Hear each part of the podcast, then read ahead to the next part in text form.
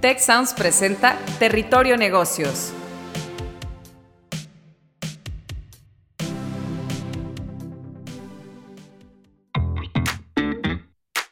Bienvenidas y bienvenidos a un nuevo episodio de Territorio Negocios.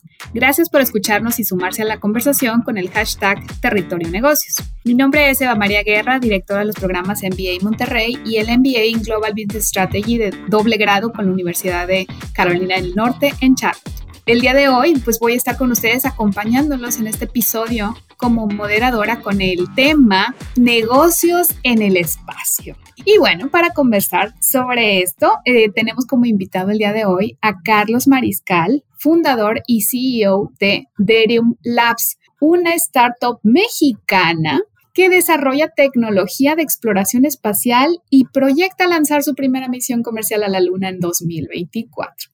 Bienvenido, Carlos. Muchas gracias, Eva. Un gusto estar aquí con ustedes. Y bueno, para entrar en materia, en este episodio exploraremos el apasionante mundo de los negocios en el espacio. No, no es ciencia ficción, es real. Las últimas décadas han sido testigos de enormes avances en la tecnología espacial, abriendo nuevas fronteras para la exploración, la investigación y la innovación. Hoy ya podemos hablar de una industria espacial, ya no es solo dominio de gobiernos y científicos, sino que se ha convertido realmente en un ecosistema vibrante para empresas privadas, empresarios, inversores y tiene un gran potencial de transformar pues nuestras vidas aquí en la Tierra desde las comunicaciones por satélite y el turismo espacial que hemos estado eh, comentando, eh, viendo en, medios, hasta la minería de asteroides, potencial de los negocios en el espacio realmente es enorme y diverso. Según un informe reciente de Morgan Stanley, se espera que esta industria espacial mundial genere ingresos de más de un billón de dólares para el 2040 frente a 350 mil millones eh, de dólares que tuvo en 2020. Y bueno, este crecimiento está siendo impulsado por gran variedad de factores, desde la creciente demanda de satélites, servicios basados en el espacio, la aparición de nuevas tecnologías espaciales y el creciente interés de los inversores privados en empresas espaciales. Y bueno, pues si te parece, Carlos, iniciamos con la primer pregunta. Eh, ¿Cuáles dirías que son algunos de los desafíos y oportunidades únicas eh, que has encontrado en esta industria como CEO de una startup espacial con sede en México y en América Latina? Híjole, Eva, pues bueno, primero que nada, muchas gracias de nuevo por el espacio y mira, te cuento. Creo que los desafíos a los que nos encontramos en la industria espacial varían mucho de región a región. En el caso específico de Latinoamérica y hablando en concreto de México, creo que tenemos el principal desafío para nosotros es el tema de la visión, ¿no? Porque todo este tema del espacio, como, como bien comentabas en la introducción de este episodio, eh, todavía se puede ver como mucho de ciencia ficción, ¿no? Es algo muy lejano todavía para la gente y, y es complicado ver como este potencial de negocio, ¿no? Como el caso de negocio, en general del espacio, es un poquito complicado verlo. Entonces, uno de los desafíos principales a los que nos hemos eh, enfrentado nosotros como Derium Labs es a tratar de, pues ahora sí que evangelizar al mercado eh, y concientizarlos del potencial de negocio que tiene el espacio, de las oportunidades que brinda y de cómo el, el, espacio se puede utilizar desde el día de hoy, de hecho, para mejorar los negocios, para tener más ganancias, pero también cómo puede verse como una inversión a largo plazo de transformación de empresa, transformación tecnológica y también de beneficios para, pues, para la sociedad, ¿no? Entonces, eh, este, este tema de la concientización es lo que nos ha, eh, nos ha costado un poco más de trabajo, ¿no? Pero pues eh, ahí la llevamos, todo va pues bastante bien hasta, hasta la fecha, eh, con todos los proyectos que, como mencionabas tenemos en la empresa y pues bueno, la, la ambición que tenemos en Derium Labs es justamente que, que México y América Latina pueda integrarse a esta nueva economía del espacio y que seamos como región y como país competidores que aportemos significativamente a la industria espacial y que no solo la veamos desde afuera o que seamos consumidores de los beneficios, sino creadores de los mismos. Entonces, pues es lo que te puedo comentar al respecto. Excelente, me encanta esto de que México y Latinoamérica pues realmente puedan aportar y sobresalir eh, y participar en esta industria espacial. Pero bueno, explícanos un poco sobre cómo en el mundo de hoy, en el espacio, puede agregar valor las empresas, por dónde empieza una organización que quiere encontrar nuevas oportunidades de negocios en el espacio, qué sectores o qué industrias, más allá del espacio, claro, pueden encontrar oportunidades de negocio prometedoras al ampliarse esta nueva frontera, literalmente. Sí, literalmente es otra frontera y, qué bueno que me haces esta pregunta porque eh, también yo la veo como una oportunidad para contarles un poquito más de la empresa, porque es justamente lo que nosotros hacemos en Derium Labs. Fíjate que ya, ya diste un preámbulo bastante bueno en la introducción de, eh, pues, cuál es el estado de la, de la industria espacial, ¿no? Eh, el auge de nuevos negocios como el turismo espacial y todas estas cuestiones. Y fíjate que eh, como, digamos, a la par, ¿no? O en, el marco de todos estos esfuerzos, eh, no sé si, bueno, vale la pena también como ahondar un poquito con esto, eh, con, las, las, personas que nos escuchan, pero fíjate que ahorita hay muchos esfuerzos por muchas agencias espaciales en el mundo que están tratando de llegar a la luna, de nuevo de enviar humanos a la luna, pero esta vez de forma permanente. Ahora no es solamente de ir y regresar, sino ahora se trata de que, eh, pues de ahora en adelante, haya siempre personas viviendo fuera del planeta, empezando por la Luna, más adelante vamos a tener personas viviendo en Marte e incluso vamos a tener personas viviendo en el cinturón de asteroides que hay entre Marte y Júpiter. Entonces, todo este futuro que suena pues bastante extraño, ¿no? Muy, muy de ciencia ficción. La verdad es que ya está sucediendo, ¿no? Tenemos, por ejemplo, eh, el programa Artemis de la NASA, que justamente tiene este propósito, llevar al, a los siguientes seres humanos a la Luna para esta vez quedarse ahí, ¿no? Bueno, no, no estas mismas personas, pero la idea es que va a haber un tráfico frecuente de personas y la idea es que siempre va a haber alguien viviendo en la Luna, ¿no? Entonces, lo que nosotros nos dimos cuenta en Derium Labs es que el tener primero van a ser poquitas personas, pero vamos a llegar a tener millones de personas viviendo fuera de la Tierra. Entonces, pues el tener a tantas personas viviendo fuera de la Tierra va a demandar productos y servicios, ¿no? Eh, y estas industrias que a lo mejor nosotros damos por sentado, que no vemos tan tangibles, porque aquí forman parte de nuestro día a día, allá arriba van a ser también súper necesarias y es muy complejo llevarlas. Entonces, nosotros aquí en Derium Labs nos dimos cuenta de esta situación y pues nos dijimos, oigan, ¿y cómo vamos a lograr que estas personas tengan pues lo mismo que tienen aquí ahora eh, en la Luna, en Marte o en los asteroides, ¿no? Entonces, para nosotros el paso lógico fue tomar la experiencia que tienen ya todas las industrias que están maduras, ¿no? Llámense la minería, las telecomunicaciones, energía, etcétera, transformar esa, esa, esa experiencia, transformar su tecnología, transformar sus procesos para que estas mismas empresas, no nuevas empresas, sino estas mismas, puedan proporcionar sus productos y servicios también en el espacio en el futuro. Entonces, es justamente como nosotros definimos, digamos, la, misión o el objetivo de la empresa. Eh, básicamente, Derium Labs eh, queremos ser el puente para estas industrias entre la Tierra y el espacio. Queremos ser aquellos facilitadores que los puedan eh, darles todas, todas estas herramientas y conocimiento que necesitan para transformar sus productos, para transformar su tecnología y sus servicios y que los puedan dar en el espacio. Entonces, esa es como nuestra visión a largo plazo, muy, muy largo plazo, pero evidentemente, como decías, hay que empezar pues por algo, ¿no? Hay que empezar como por, por pasos más pequeños. Entonces, nosotros identificamos hicimos un ejercicio como de, visualización de este futuro e identificamos a las seis, siete industrias tal vez, que son aquellas que van a ser necesarias primero en el espacio y que realmente van a jalar a todas las demás industrias. En estas industrias se encuentran la minería, telecomunicaciones, eh, energía, eh, logística e infraestructura, em, transporte y Ah, y el cómputo, bueno, las tecnologías de la información. Estas son las, las, industrias que nosotros identificamos primero y entonces lo que estamos tratando de hacer ahora es a través de servicios menos complejos, no, no empezamos con la infraestructura espacial, empezamos con la parte del conocimiento, les damos a las empresas eh, esta visualización o estas, eh, ¿cómo decirlo?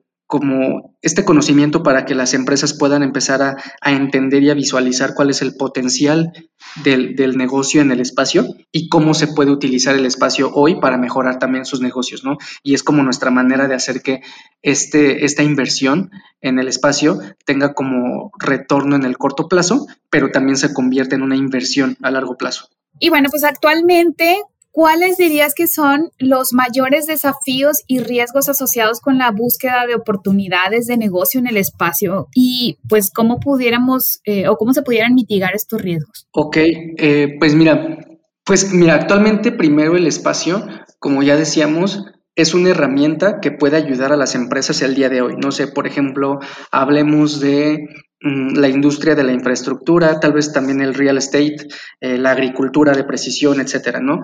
Por un lado, eh, si bien todas estas industrias tienen su aplicación y pueden hacer negocios en la luna más adelante, en, algunas décadas, eh, por ejemplo, ahora la, tecnología satelital, mucha tecnología que ya se desarrolló para el espacio, puede ayudar a mejorar la calidad de los servicios que brindan estas industrias, tal vez a través del uso de imágenes satelitales, este, de las comunicaciones satelitales, etcétera, etcétera. Entonces, primero hay un gran campo en el cual las industrias el día de hoy ya pueden utilizar la tecnología que se desarrolló para el espacio, que está en el espacio, de hecho, eh, para mejorar sus negocios el día de hoy. Eso por un lado, ¿no?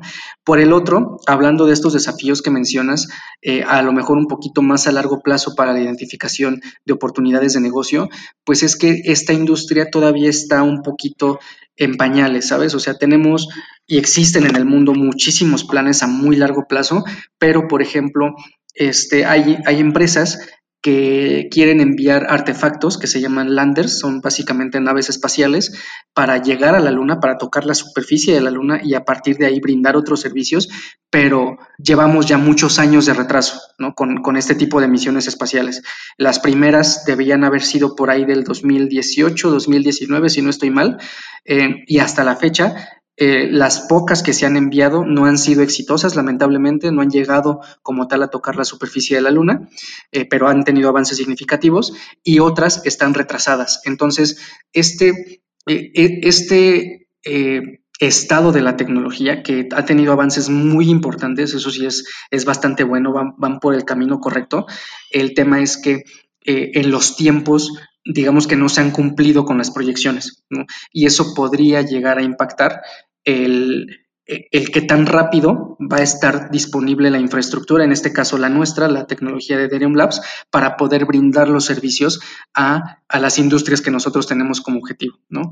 Entonces, eh, este tipo de, desafíos son bastante importantes. Yo creo que es lo, este, lo más importante, ¿no? El que tan rápido vamos a poder ser capaces de desarrollar la tecnología funcional en la Luna, ¿no? Y, qué tan rápido vamos a poder eh, transferir los beneficios a los clientes finales. Eso por un lado. Y por otro, eh, otro de los desafíos que tenemos en América Latina y en especial en México es el tema de eh, que no hay una regulación como tal para las actividades espaciales. Entonces, las actividades espaciales, por ejemplo, en México no están consideradas como una actividad prioritaria a nivel, digamos, constitucional. Entonces, el no tener un marco regulatorio no da la certeza a las instituciones ni a los actores privados para poder desarrollar eh, actividades en el espacio. Entonces, este tipo de cuestiones son, son bastante complejas eh, y estamos tratando de, atacarlas ahora sí que por todos los frentes, pero son yo creo que los desafíos más importantes. Muy bien, pues sí, el, tiempo, lo, lo que han tardado estas tecnologías y lo que comentas de la regulación. Pero bueno, sobre este tema del tiempo, cuántas generaciones pasarán para que esto ocurra o, cómo tú visualizas la evolución de la industria espacial, digamos, a un mediano plazo en la próxima década. ¿Qué oportunidades y retos crees que, surgirán como resultado? Pues afortunadamente, mm, mira, yo creo que eh, hasta hace unos años no nos hubiéramos imaginado nadie el estado en el que se encuentra la industria espacial ahora. Yo creo que, como bien mencionabas, este auge, este nuevo o digamos renovado interés de actores privados, de inversionistas, de países enteros en la industria del espacio le ha dado un, empuje enorme y es lo que ha ocasionado, digamos, esta, este avance como tan rápido, ¿no? En tan pocos años relativamente. Entonces, como yo decía, a pesar de que hay retos en, en materia de tecnología y que vamos atrasados, la verdad es que jamás habíamos ido tan rápido, yo creo, en el tema de la evolución de la industria espacial. Entonces, a, pesar de los retos, yo creo que yo sí soy bastante optimista y creo que en la siguiente década ya vamos a ver otra vez humanos en, en la Luna. Este, ya vamos a ver un tráfico o un transporte, digamos, frecuente entre la Tierra y la Luna, primero a nivel gubernamental, eh, como con agencias como la NASA o la Agencia Espacial Europea, pero yo creo que sí, hacia el final de la década ya vamos a estar viendo ya las los primeros servicios de actores privados como nosotros a clientes finales, ¿no? Como los primeros establecimientos de esta infraestructura espacial que tenemos planeada. Entonces, a pesar de, todos los retos en cuanto a tecnología, regulación y, pues todo lo que se avecina, yo creo que la siguiente década va a ser muy emocionante eh, porque vamos a ver una transformación sin igual en, en, la industria del espacio y ya vamos a ver una realidad de personas viviendo de forma más prolongada en, la Luna y ya teniendo la necesidad de satisfacer, este, bueno, satisfaciendo eh, servicios, productos eh, y proveyéndolos a, clientes finales, ¿no? Entonces, este ecosistema, este ecosistema de eh, gobierno, industria privada y, obviamente también la academia, ya va a estar mucho más desarrollado en la siguiente década ya en la Luna. Wow. Pues bueno, estamos llegando al final de este episodio. Muchas gracias, Carlos. Me quedo con esta idea de que eh, pues esto ya no es ciencia ficción. En cuanto a temas de negocio, realmente estaremos dando un gran salto como humanidad y que esta nueva frontera permitirá ampliar el alcance de los negocios actuales pues para satisfacer la demanda de los productos y servicios a personas que vivan fuera del planeta. Qué interesante. Muchas gracias, Carlos Mariscal, fundador y CEO de Derum Labs, una empresa mexicana que desarrolla esta tecnología de exploración espacial orgullosamente mexicana. Muchas gracias, Carlos. Al contrario, Eva, muchísimas gracias a ti. Eh, un, un, enorme gusto estar aquí con ustedes. Muchas gracias, fue una excelente conversación. Espero que muy pronto podamos tener la oportunidad de coincidir nuevamente. Gracias a todo el equipo de producción también y a las personas que nos escuchan. Los esperamos de vuelta en nuestro próximo episodio. Si quieres conocer más sobre los sucesos de la actualidad política, te invitamos a escuchar Con su permiso. Estamos ante la batalla de política económica más importante de este sexenio. El podcast en el que nuestros expertos hablan sobre los temas más actuales de la agenda pública en México y en el mundo. Escúchalo en Spotify, Apple Podcast y Google Podcasts.